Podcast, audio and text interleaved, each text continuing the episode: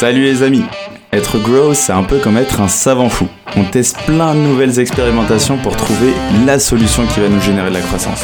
Quelles sont les bonnes stratégies à mettre en place? Quelles sont les méthodes qui marchent? Quel est le bon mindset à avoir? C'est l'objectif de Conseil de Grosse, répondre à une problématique bien précise avec des solutions concrètes que tu peux implémenter dans ton business dès demain.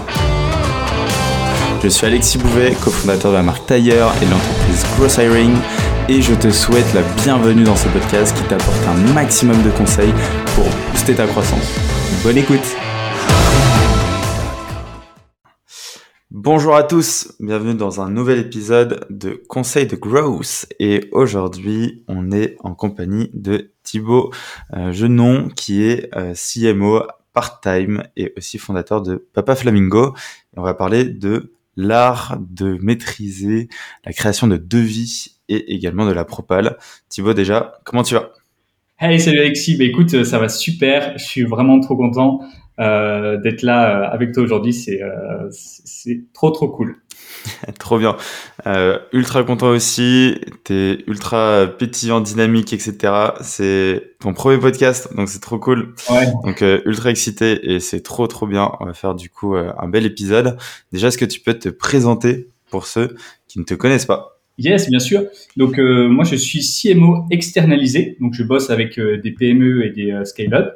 Et mon objectif, c'est de les accompagner pour franchir une étape de croissance. et donc je les accompagne à la fois sur la partie stratégique et aussi opérationnelle. Donc je me retrousse les manches et je mets les mains dans le cambouis s'il faut. Et je suis également le créateur de Papa Flamingo, dont on va parler un petit peu aujourd'hui parce que c'est grâce à Papa Flamingo que j'ai une belle expérience dans la création de devis. Papa Flamingo, c'est une marque de papeterie créative et éco-responsable. En gros, c'est des petits carnets personnalisés pour euh, les entreprises, pour leurs projets de communication et leurs événements. Euh, c'est 100% made in France, 100% éco-responsable.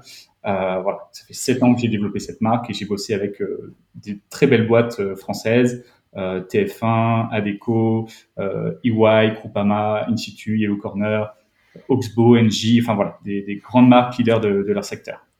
Magnifique. Et ça a été un peu ton laboratoire d'expérimentation, justement pour tester propositions de vie dont on va parler aujourd'hui. Du coup, tu avais euh, justement des, plein de petits conseils, petits tips à nous confier. Entrons dans le vif du sujet, du coup. Euh, déjà, pourquoi c'est important selon toi, tu as d'avoir un bon devis, une bonne proposition euh?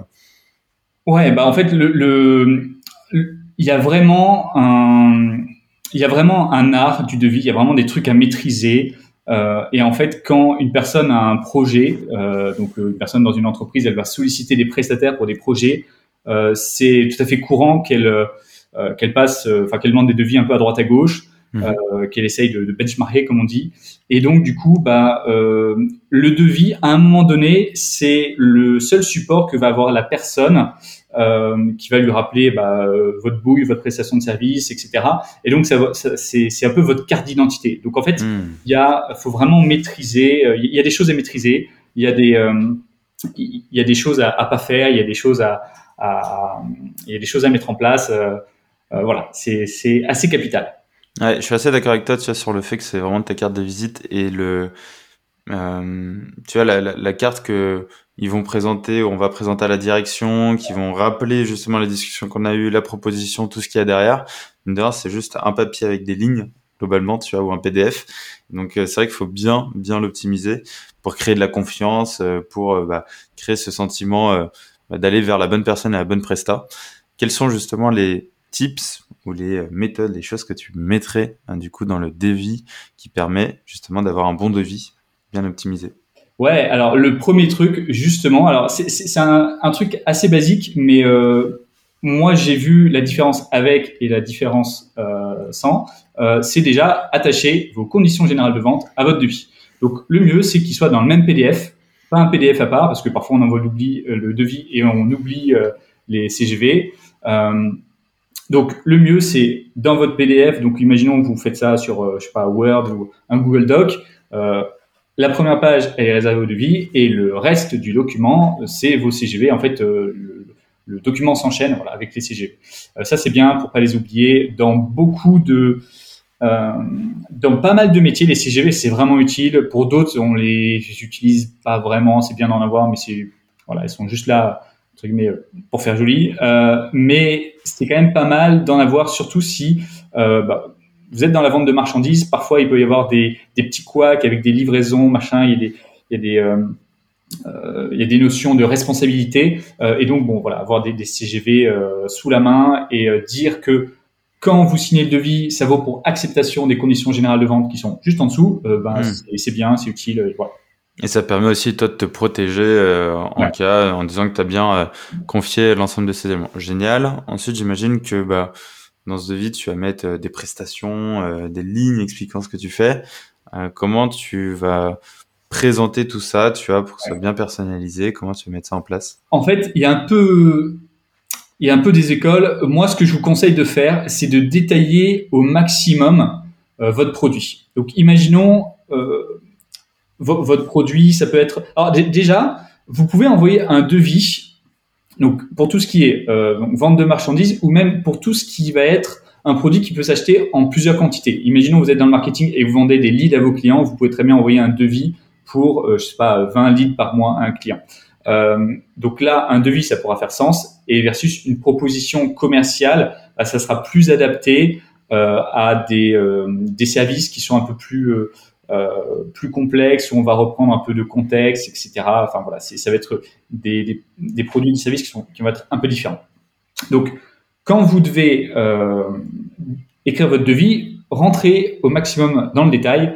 Euh, en fait, le fait d'avoir plusieurs lignes sur votre devis plutôt qu'une seule avec un gros prix, donc là vous avez plusieurs lignes avec plein de petits prix à chaque fois, euh, ça va vous permettre de donner plus de visibilité au client euh, de ce qu'il y a à l'intérieur de votre devis, etc.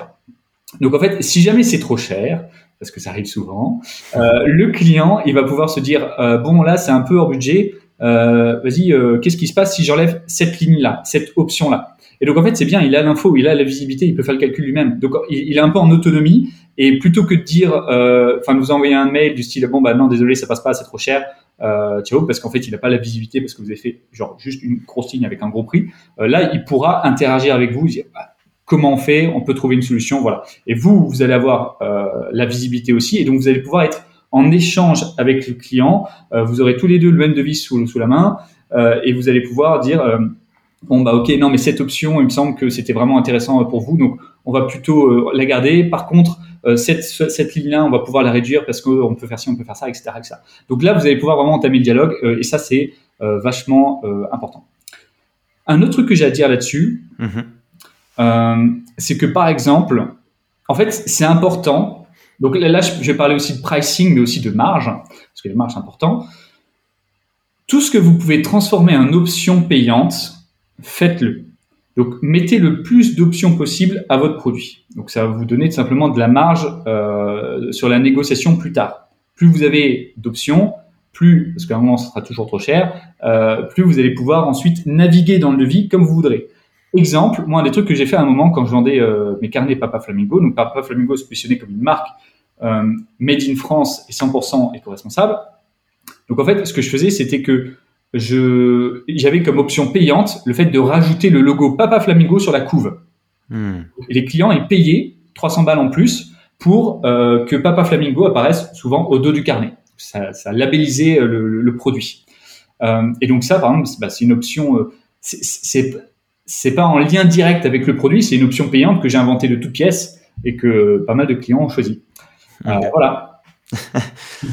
Pas mal du tout. Ok, trop trop bien. Et euh, en termes de, souvent on se pose la question, tu vois, de est-ce qu'on doit faire des réductions, est-ce que euh, on doit faire des promotions, est-ce qu'on doit le faire avec tout le monde, est-ce qu'on doit avoir ça, euh, tu vois, dans sa poche ou pas du tout? Quelle est un peu ta vision de la, sur ce sujet? Le, alors là-dessus, moi j'entends beaucoup de J'entends beaucoup de choses là-dessus. Il y a des gens qui disent ouais, moi mes prix c'est ils sont fixes, je négocie pas avec le client, etc. Si le client il est pas capable de s'aligner à ce moment-là, c'est pas mon client. Alors, vous voyez beaucoup sur sur LinkedIn. Alors déjà, on ne sait pas si c'est vrai, d'accord euh, Si les mecs qui disent ça, on ne sait pas ce qu'il en est dans la, en réalité. Et puis, euh, déjà, tous les business, ils se valent pas. Donc, par exemple, si vous faites euh, de la vente de marchandises euh, et qu'à un moment vous êtes en face d'un acheteur, et il va y avoir des, des négociations. C'est obligatoire. C'est le job de l'acheteur de négocier. Donc si vous dites au mec, ah non, désolé, moi c'est pas, c'est pas possible de négocier avec avec mes prix, bah, le gars il, il, va il va rire, il va dire ok bah salut et il va passer au fournisseur d'après. Donc en fait il faut être smart avec avec les devis, il faut être agile. Donc vous savez qu'il y, y a, de fortes chances pour qu'il va y avoir de la négo au niveau des prix, parce que c'est comme ça. Prévoyez toujours 20% de marge. Hmm, ok, 20% de marge. Super clair. Et est-ce que tu as l'habitude, toi, de mettre. Euh, de, du coup, tu disais euh, facturer euh, tout ce qui est facturable. Quelles, sont les choses, justement, que tu factures et qui peut-être te prennent pas de temps ou comment tu fonctionnes comme ça? En fait, à un moment, parce que bon, l'objectif, c'est vendre les produits, vendre les services, mais c'est aussi de faire de la marge.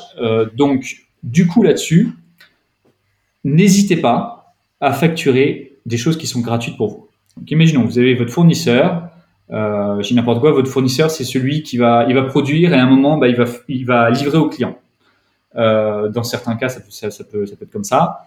Euh, si vous facture pas la livraison, parce que c'est inclus dans le prix, parce que machin et tout, c'est pas parce qu'il vous facture pas la livraison que vous devez pas la facturer au client. Vous rajoutez sur la facture du client, vous mettez 200-300 balles en plus de livraison en fonction du produit que vous livrez, bien sûr. Euh, et puis voilà, bah, vous avez fait 200-300 euh, euros de marge en plus. Hmm. Et ça, c'est en fait, donc là, il y en a qui vont dire ah c'est une question éthique, machin, je me sens pas de le faire. Euh, c'est là où l'expérience rentre en jeu. Quand vous êtes, quand le client vous a déjà négocié trois fois votre devis, que votre devis a plus du tout la même tête que qu'au départ et qui s'est bien réduit, vous serez bien content d'avoir facturé la livraison, croyez-moi. voilà. Très bien. Et moi, je sais, tu vois, que mon associé, il fait ça dans ses, dans ses propales. Hum, tu vois, il va mettre, euh, tu vois, des lignes où il y a euh, bah, des choses qui sont gratuites, tu vois, qui sont offertes. Euh, moi, je l'inclus plus, tu vois, j'ai plus tendance à l'inclure, à pas forcément aussi mettre le montant. Je sais que mon associé, il aime bien mettre le montant, justement, de la valeur des choses et le mettre en offert. Qu'est-ce que, qu'est-ce que t'en penses, toi? Est-ce que tu fonctionnes aussi comme ça? Euh, en fait, on parlait tout à l'heure du devis, qui est en fait la carte de visite de, enfin votre carte de visite dans, dans la boîte. Votre devis, il va, il va se balader un peu partout. Il va avoir, euh, euh il va aller voir euh, la, compta, la finance. Il va avoir le, le responsable marketing. Il va, il va aller voir le, le, CEO, etc. Bon, il va aller un peu partout dans, dans, dans la boîte. Vous, vous savez pas forcément ce qu'il attend au sein de l'entreprise. En fait, quand vous envoyez le devis à votre contact, donc c'est pas forcément votre contact décisionnaire. On veut toujours être en contact avec les décisionnaires, mais euh, dans la réalité, euh, les gens souvent avec qui on discute, c'est des personnes qui sont responsables du projet qu'ils mènent, et c'est pas forcément eux qui ont le dernier mot. C'est juste la personne la plus adaptée qui peut s'en occuper, parce que peut-être son boss, il n'a pas le temps euh, de s'occuper de, de, votre projet. Donc votre interlocuteur, voilà, il est tel qu'il est, mais en fait, une fois que vous lui envoyez votre devis, votre interlocuteur, c'est votre ambassadeur dans l'entreprise. Hmm. Et donc, du coup, en fait, lui, il doit vous vendre euh, auprès de son boss, auprès du CEO, auprès de la compta, etc. Bon. Donc, votre devis devient un support marketing. Et du coup, euh, ce que ça implique, c'est que votre devis, il doit avoir, il doit être marketé, quoi. Il doit, il doit avoir des trucs un peu sexy euh, sur le marketing. Et rien de plus sexy que des trucs gratuits offerts. Donc, en fait, ce que vous faites, c'est que euh, pareil, vous allez euh, choisir euh, la manière la plus intelligente possible les options ou les choses que vous pouvez faire gratuites aux clients. Les choses, ça peut être des choses auxquelles il tient et qui vous coûtent pas cher, par exemple. Et en fait, vous allez mettre à la place du, du, prix, vous, plutôt vous allez mettre le prix que ça coûte. Vous allez, vous allez le barrer, vous allez mettre du rouge et vous allez mettre gratuit à, côté. Mmh. Et ça, en fait, du coup, grosse valeur gratuite. Et pour lui, c'est un argument facile. Eh, en plus, il nous fait euh, l'option des pages personnalisées euh, gratuites, ça nous fait économiser 450 euros, c'est génial. Voilà. Et donc du coup, votre ambassadeur peut vraiment euh, faire votre job à votre place et vendre votre devis à son boss, etc. ça, c'est et en fait pour les tous les produits, services qui sont nice to have, ça c'est vachement important parce que la décision elle est faite sur le prix. Ok. Mmh.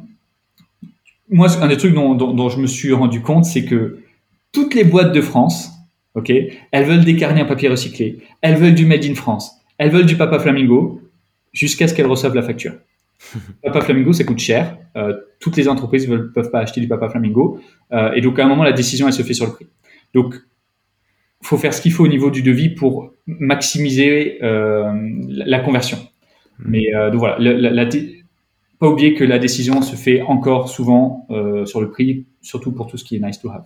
Ouais, et, du coup, la prise de décision, du coup, j'imagine que tu dois mettre une deadline, une, peut-être une période de validité du devis. Tu la mets à combien de jours? Est-ce que tu t'en sers même pour relancer? Comment tu Ouais, bien sûr. En fait, le, alors ça dépend toujours un petit peu du projet avec le client. Globalement, euh, bah, ça se fait en, en semaine, une semaine, deux semaines. Euh, plus vous mettez, vous mettez hmm. des, des réductions, euh, des trucs gratuits, etc. Plus vous allez avoir une, euh, une période de validité qui sera courte. Il faut que la décision se prenne rapidement.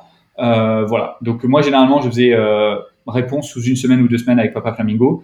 Et en fait, c'est une parfaite excuse simplement pour rappeler vos clients, les relancer euh, et créer un sentiment d'urgence. Et ça marche plutôt bien. En plus, ce qui est sympa, parce que du coup, ça, implique quoi d'avoir une, euh, une, une, deadline C'est que si vos produits, euh, enfin, si jamais le client, bah, il, veut faire le projet, mais il, euh, il dépasse la deadline, euh, vous, faut qu'il y ait un truc derrière. Qu'est-ce qui se passe si la personne, elle, dépasse la deadline? Si votre produit, il est baqué sur une matière première, par exemple, Papa Flamingo, bah, c'est le papier.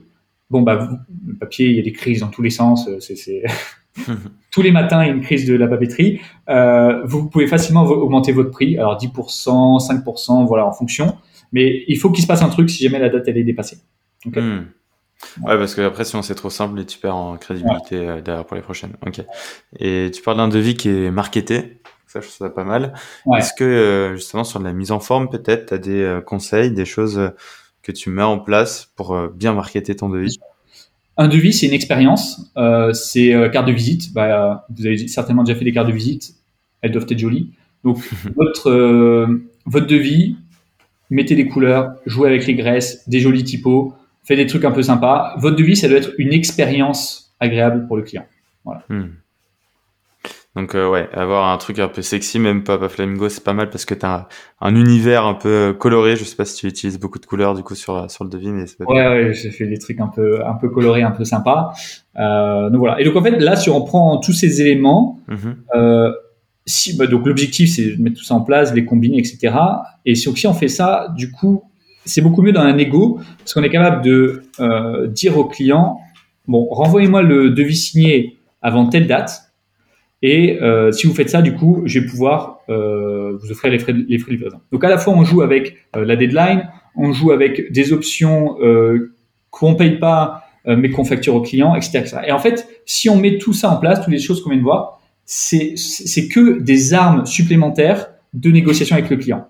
Et globalement, si vous maîtrisez tout ça, peu importe les négociations, vous sortirez toujours euh, enfin, gagnant dans le sens où vous vous ferez pas avoir par le client parce que, enfin, si vous mettez pas des, trucs comme ça en place, les négociations elles peuvent être mortelles pour votre business, alors que si vous baquez bien vos devis avec tous les tips qu'on vous a donnés, normalement vous êtes safe, vraiment.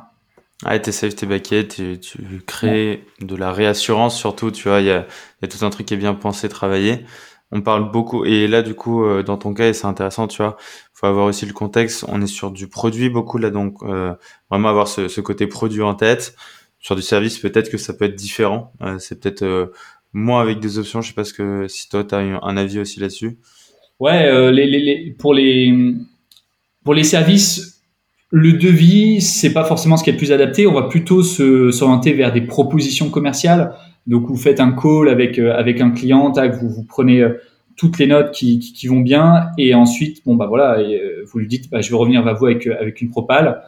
Et donc là du coup c'est quelque chose de plus construit euh, faut prendre en compte le contexte etc euh, c'est un peu différent. Et du coup voilà c'est ce dont on va parler là ouais bah avec plaisir justement tu voulais qu'on parle aussi de la propale euh, donc c'est quoi un peu la première étape pour ta propale selon toi euh, justement pour faire une bonne propale? Ouais, en fait, déjà, euh, si on parle du.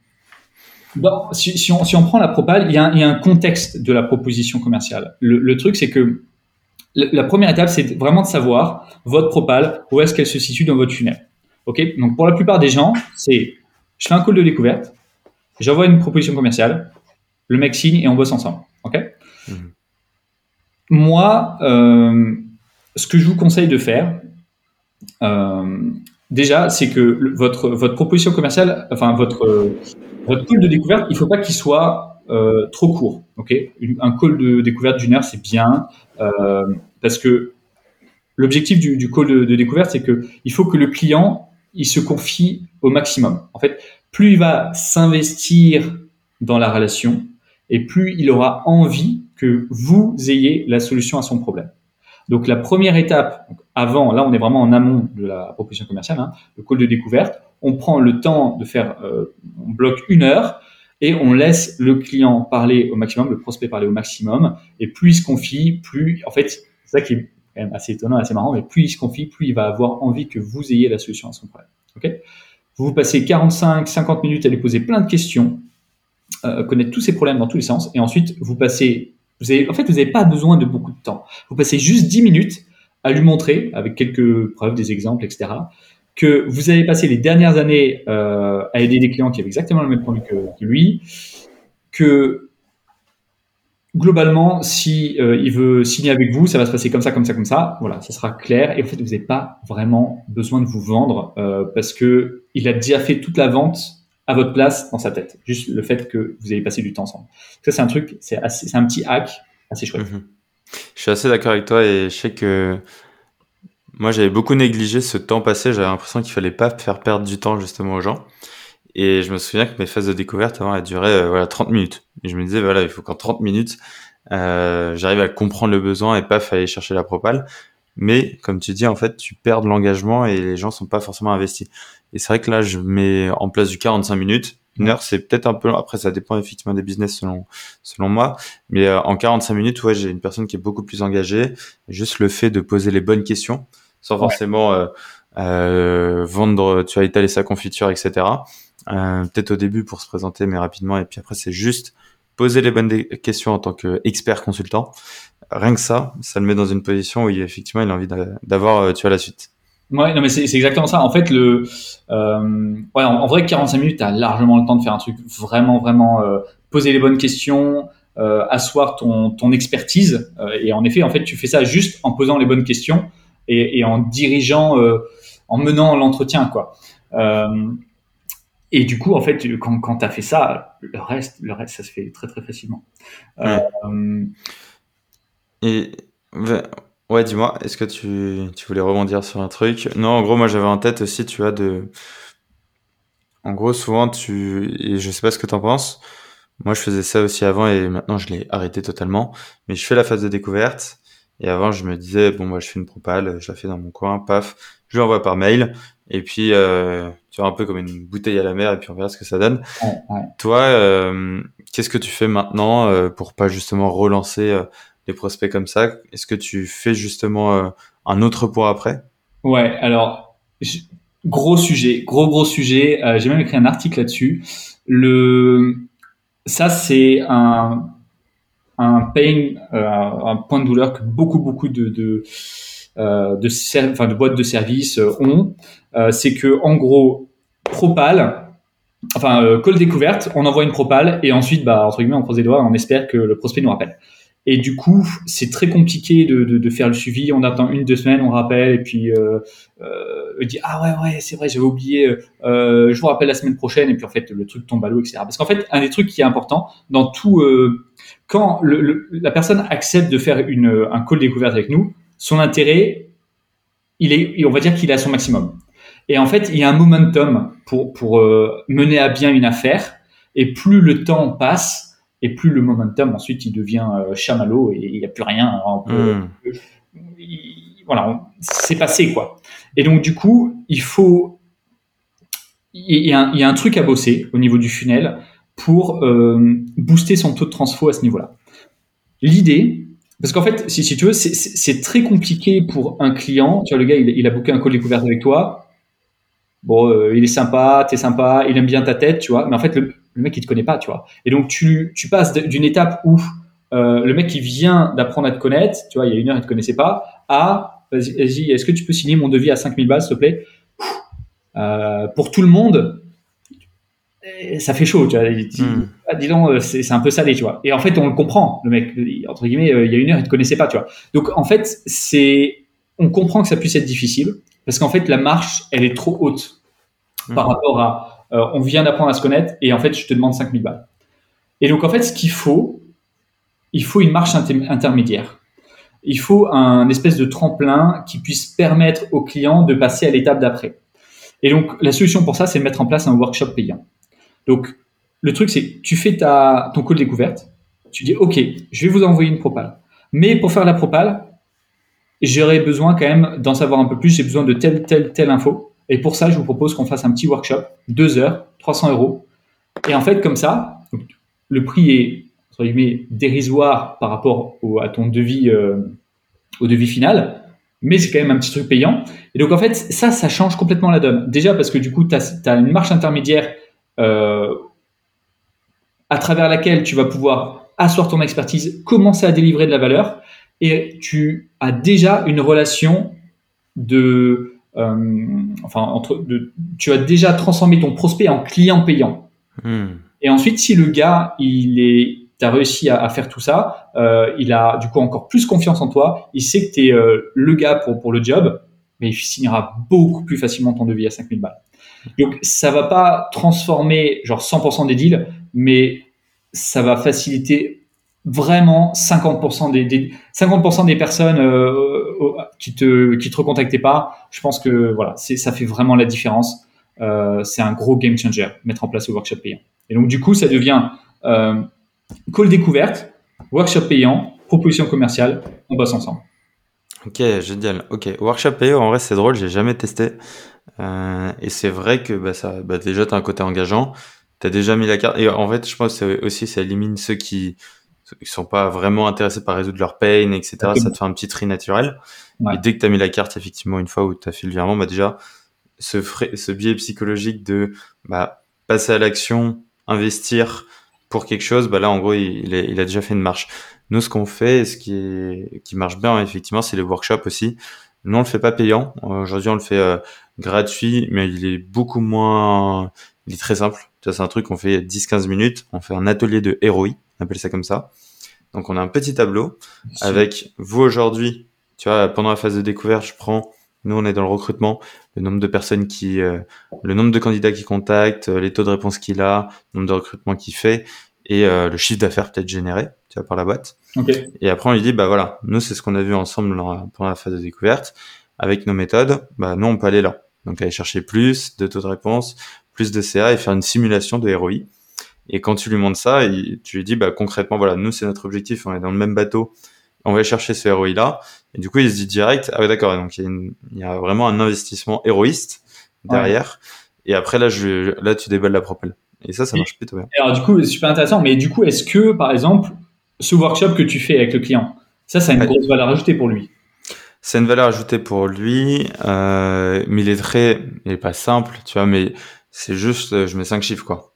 Ok, ok, ok, d'accord. Ouais, c'est ça. Parce qu'en fait, en vrai, si tu veux facturer le workshop, faut quand même s'assurer qu'il y ait, euh, euh, enfin, ouais, un plan d'action, tu vois, limite, euh, tu as un, un, truc à la fin qu'il a.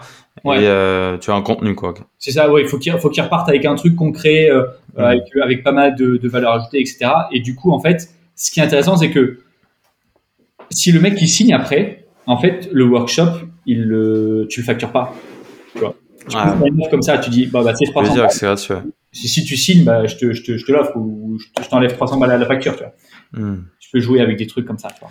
Ouais, c'est pas mal. Et tu dis que c'est packagé euh, comme ça. Ok, trop bien. Et hum, donc là, tu as fait ton, ton workshop, ton atelier. Euh, ensuite vient le moment de la proposition, moment clé. Yes. Est-ce que euh, déjà ça vient dans un deuxième temps ou ça vient juste après le workshop? En fait, normalement, une fois que tu as fait le workshop, donc tu as encore plus d'infos sur le, sur le client. Et donc là, en fait, la balle est dans ton camp. Donc c'est à toi de faire le workshop. C'est à toi, pardon, de faire la, la, proposition commerciale. Et donc, du coup, à la fin du workshop, c'est OK, trop bien, euh, j'ai toutes les infos euh, dont, j'ai besoin. Je reviens vers toi avec, euh, avec la propale. Et, et, donc là, du coup, c'est le moment de construire la trame de la propale. Mhm. Et c'est quoi un peu la structure que tu utilises? Alors, moi, il y a des trucs, il y a un peu des incontournables. et je vais vous dire un peu ce que moi, comment j'aime bien construire mes propales. C'est un truc que la plupart des business peuvent, reprendre. Donc, déjà, le premier truc qu'on fait, c'est on rappelle le contexte, les objectifs du client, les difficultés qu'ils rencontrent.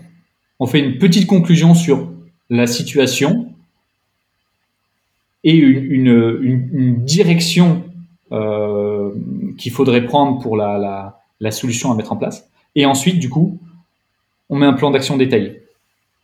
Voilà. Et en fait, ça, ça tu peux, c'est une trame que tu peux avoir sur à peu près tout type de, de, de propal, de, de service. Ok, ouais, super clair. Vrai, c'est, super clair, c'est trop bien. Est-ce que tu mets, euh, euh, tu as un plan d'action détaillé, donc là, c'est euh, ton offre, ta proposition. Est-ce que tu as aussi euh, une slide peut-être euh, de réassurance avec des logos du témoignage, peut-être une slide avec des next steps?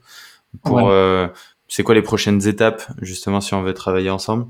Ouais, prochaines étapes, c'est vachement important parce que ça donne de la visibilité et en fait le gars il se projette et, euh, et quand et c'est bien qu'il puisse se projeter parce que s'il se projette, il bénéficie déjà un petit peu euh, de la de la transformation qu'il va avoir. Donc c'est c'est c'est top. En fait, les trucs, moi les trucs que j'aimerais rajouter, c'est euh, les résultats obtenus euh, par, euh, enfin pour vos clients, euh, donc si possible du même secteur par exemple, enfin un truc un truc un peu pertinent un avant et un après, un comparatif euh, visuel avec un client. Donc, euh, alors ça d'ailleurs, euh, c'est marrant parce que ça se fait pas mal dans les trucs de sport, notamment les trucs fitness, on voit un avant-après. Bon, là, on est sur un autre domaine, mais faut, faut imaginer, vous prenez un exemple client et vous dites, bon, bah voilà, avant il avait ce problème-là, et après qu'on ait bossé ensemble, il est dans cette situation. Et en fait, du coup, la slide d'après, faites exactement la même chose, mais avec votre prospect actuel. Donc, vous prenez la situation de votre client. Donc, votre client aujourd'hui, c'est bullet point 1, fait une petite liste là, tac, tac, tac, tac, versus, donc sur la slide, votre client dans trois mois. Et donc là, et donc là, en fait, globalement, vous résolvez euh, tous ces, ces pains, etc. Donc en fait, vous listez à la fois des trucs, euh, d'une partie, vous listez des trucs qui vont pas, et à droite, vous allez mettre euh, bah, tout ce qui va venir chercher euh, chez vous, euh, tout ce qui le fait rêver. Quoi. Hmm, trop bien. Donc ouais, avoir un avant-après euh, comme euh, comme un fitness. En vrai, ça marche toujours. C'est vraiment un biais euh, qui marche quoi qu'il arrive. Trop bien. Et est-ce que tu as des derniers petits tips sur la proposition en particulier? Ouais, euh, moi ce que j'aime bien, bah, un peu comme on avait parlé à la fin du, du, du devis là qui, qui une carte de visite, c'est marketing, il faut que ça soit joli, etc. Bah, ouais. La propale c'est pareil en fait. Faut qu'elle soit c'est une aventure que, que, vous allez offrir à votre, à votre prospect. Et donc, en fait, il faut que ça soit une expérience sympa. Et aujourd'hui, on a des super euh, outils euh, d'IA qui sont euh, gratuits, en tout cas pas chers, et qui peuvent faire des visuels vraiment fun. Vraiment jolis et ils sont fun à utiliser, voilà. Et en fait, bref, en gros, illustrez chacune de vos slides, si le, contenu le permet, avec un petit visuel sympa qui représente un petit peu le message que vous véhiculez sur chaque slide. Et un truc qui peut être chouette, bon, ça demande un peu plus de temps, mais c'est faisable. C'est en fait, normalement, votre trame, si vous faites bien le job, euh, ça raconte une transformation. Vous est passé d'une étape euh, initiale à une étape finale. Bon.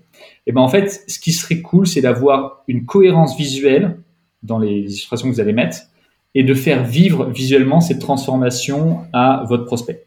Donc moi j'avais pris, c'est un truc un peu bateau, mais si les illustrations sont jolies, euh, ça va marche, ça marche bien. Moi j'avais pris l'exemple de d'un petit groupe euh, de, je sais pas d'aventuriers qui arrivent sur une ils sont dans un océan. Donc c'était une boîte qui avait pas mal de de concurrence. Donc on avait mentionné euh, océan rouge etc donc ils arrivent euh, sur une île déserte et ils fuient l'océan rouge. Mmh. et ils arrivent sur l'île et ils doivent gravir une montagne et ensuite ils doivent s'équiper machin etc donc en fait chaque étape c'était une slide différente et donc une illustration différente et avec un peu la même, le même traitement graphique. C'était vachement sympa. Mmh. Euh, donc voilà, ça fait vivre un peu le truc, ça, ça crée un univers, euh, et tout simplement, euh, c'est aussi une manière de vous démarquer des autres. Trop bien, trop trop cool. Et c'est quoi les outils que tu utilises pour faire tes propositions justement? Tu parlais d'outils IA. Ouais. J'utilise Canva par exemple pour euh, pour les visuels. Est-ce que tu as des recours Midjourney pour pour l'IA. Ok. Ouais, c'est bien le job. Trop bien. On va le mettre dans les, dans les ressources de l'épisode. Je sais que tu voulais euh, clôturer l'épisode avec des relances, des règles d'or pour les relances parce que c'est toujours euh, compliqué. Moi, je sais que ça nous arrive souvent. Hop, t'as envoyé ta proposition, bien que t'aies fait du coup la proposition en live. J'ai besoin de parler avec mes associés, j'ai besoin de voir avec mes équipes. Voilà, c'est toujours les objectifs, les objections qu'on a. Comment tu relances justement ces personnes-là sans être trop pushy, en peut-être en apportant de la valeur? C'est quoi un peu tes méthodes? Ouais, le alors, c'est sûr, de, c'est quand même bien si on n'a pas à relancer euh, les prospects, mais euh, très souvent, on, doit les relancer. Donc, autant euh, essayer de bien le faire. Donc, j'ai deux, trois trucs à vous partager. déjà, il faut faire les relances par téléphone. En fait, l'idée, c'est d'utiliser le canal le plus humain possible pour, pour, pour faire vos relances. Donc, si, imaginons, vous, euh, votre business il est assez local parce qu'en fait vous, vous, signez, vous avez un devis en cours auprès de d'une personne d'un de vos réseaux professionnels, euh, je sais pas, un BNI par exemple, euh, que vous voyez, une personne que vous voyez tous les jeudis matins. Bon bah là, vous allez pouvoir privilégier le, les relances à l'oral quoi. Hmm. Donc plus c'est humain, plus c'est proche, mieux c'est. les relances par mail, c'est bah c'est euh, c'est ce qu'il faut faire quand euh, quand le gars il répond pas à vos appels quoi. Donc moi je dirais euh, relance en physique, relance par téléphone, relance SMS, c'est plus humain que mail, que et mail. Et après, après vous débarquez chez lui en pleine nuit, vous dites ah il euh, donc voilà. Le alors donc ça c'est le premier truc. Le ensuite un truc qui est pas mal, c'est de pouvoir rebondir sur euh, une actualité ou un contexte. C'est-à-dire que quand vous l'appelez, donc par exemple, imaginons euh, l'été euh, vient de passer, et bon bah c'est la rentrée, vous il faut que vous relanciez les quelques prospects qu'il y a dans, votre pipeline. Vous pouvez très bien les appeler et, juste leur demander Hey, c'est la rentrée, comment c'était votre été, qu'est-ce que vous avez fait de beau, machin, etc. Et en fait, en vrai, le small talk, c'est un art qu'on maîtrise pas trop en, France. Euh, c'est euh, les, Anglais ils le maîtrisent très très bien, mais euh, en business c'est quand même très important et il faut réussir à briser la glace ou à essayer de créer une, enfin créer de la sympathie quoi dans la relation. C'est quand même c'est quand même très important parce que souvent les prospects ils vont notamment signer parce qu'ils ont un meilleur feeling avec telle personne plutôt qu'une autre. Donc en fait, soigner le relationnel, c'est vachement important. Hmm. Un autre truc euh, là-dessus, c'est faut pas, faut, éviter de le relancer trop trop souvent euh, aussi.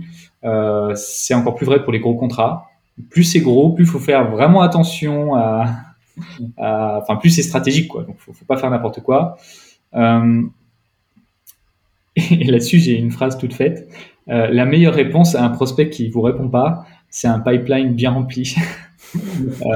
que voilà quoi. Si, si, si le si le gars, enfin de toute façon, votre business doit pas doit pas dépendre d'un seul client. Donc euh, si à un moment le, gars il donne plus signe de vie, bon bah voilà, la meilleure réponse c'est d'avoir euh, 15 autres personnes, euh, 15 autres prospects qui attendent derrière. Quoi. En tout cas, il faut toujours être enthousiaste. Euh, si vous avez quelqu'un au téléphone, euh, c'est pas mal de rappeler la deadline. Donc comme j'ai dit tout à l'heure, la deadline c'est un, une excuse aussi pour rappeler le, le client. Euh, D'autant plus si, encore une fois, vos prix dépendent d'une matière première et que en ce moment c'est la crise et les matières premières, les prix ils évoluent euh, souvent. Voilà. Quand vous avez la personne au téléphone, essayez de savoir euh, ce qui coince, parce que c'est pas parce que vous avez la personne au téléphone que vous dire ah oui, oui absolument, euh, je te signe le vie. Parfois c'est une occasion de parler et de savoir pourquoi ça prend du temps. Donc allez chercher les infos. et voilà. Et essayez toujours de savoir si les problèmes auxquels vous, vous répondez euh, sont toujours d'actualité. Et le, fait de ranimer un peu parfois les, pain points, euh, ça, ça, peut euh, remettre les priorités dans la tête du prospect. Ça, c'est super important.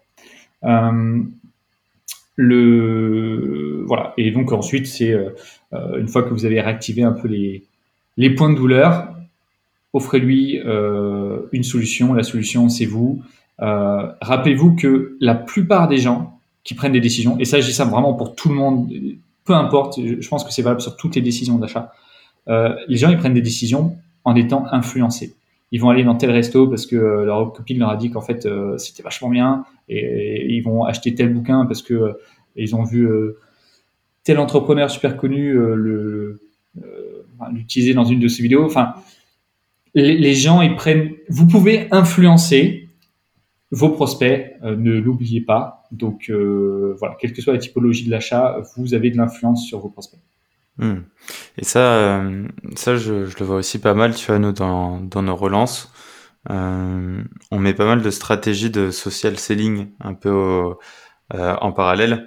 C'est-à-dire que les personnes qui veulent, avec qui on veut travailler absolument, on a dans tous les cas, tu as des apéros qu'on met en place, tu as des apéros physiques, on fait des webinars, aussi on apporte de la valeur totalement gratuit parce qu'on est une communauté. Et en fait, c'est plein de choses qu'on envoie un peu gratuit sur le côté, montrant tu vois que on a le temps et l'expertise d'apporter du, du contenu à faire valeur ajoutée pour le partager. Et ça, je trouve ça marche super bien. Euh, donc aussi, tu as le ah, levier. C'est une super idée. En, en vrai, enfin, donc là, on parle de, un peu, on parle de, de nurturing. Le, euh, c'est vrai que c'est un truc que j'ai pas mentionné, mais si vous avez pas tout le monde a le temps de le faire, même si on devrait tous le faire parce que c'est ultra puissant, euh, continuer à donner de la valeur à quelqu'un qui est avancé dans votre pipeline, ça sera toujours une bonne idée. Ça peut hmm. le faire descendre un peu plus bas. Donc euh, ouais, c'est une, très très bonne idée. C'est ça, et partager des webinars. Nous, on partage aussi des. On avait fait un webinar avec des clients qu'on avait invités qui euh, sont des business case concrets. Donc euh, franchement, ça, ça marche super bien. Moi, j'aime bien aussi relancer avec un peu le small talk, comme tu dis, tu vois. en disant bah voilà je, je vous appelais bah tout d'abord première chose que, que je voulais qu'on voit ensemble c'est savoir si vous allez bien comment ça se passe la rentrée. Tu aller vraiment chercher la beaucoup plus le centré sur la personne. Et après bah dire bah voilà j'ai pensé à vous parce que je voulais vous inviter à tel événement. Euh, est-ce que vous êtes disponible? Ça ça marche super bien. Et naturellement en fait les gens vont venir sur le sujet dont tu même pas encore parlé qui est euh, le vrai fait qui est la relance et comment on avance ensemble. Et euh, ils vont se sentir obligés de dire ah oui mais tiens d'ailleurs j'ai oublié de te répondre parce que machin machin machin. Ouais. Et mais justement alors c'est un des trucs que, je suis en train de noter là un des derniers trucs que je voulais dire c'était que c'est pas parce que la personne ne vous répond pas imaginons il faut relancer le prospect, on pas, que le qu'elle vous a complètement oublié ou que le projet est mort ou quoi que ce soit. Euh, enfin voilà, la personne elle a certainement pas le temps, elle était juste simplement en train de faire autre, chose.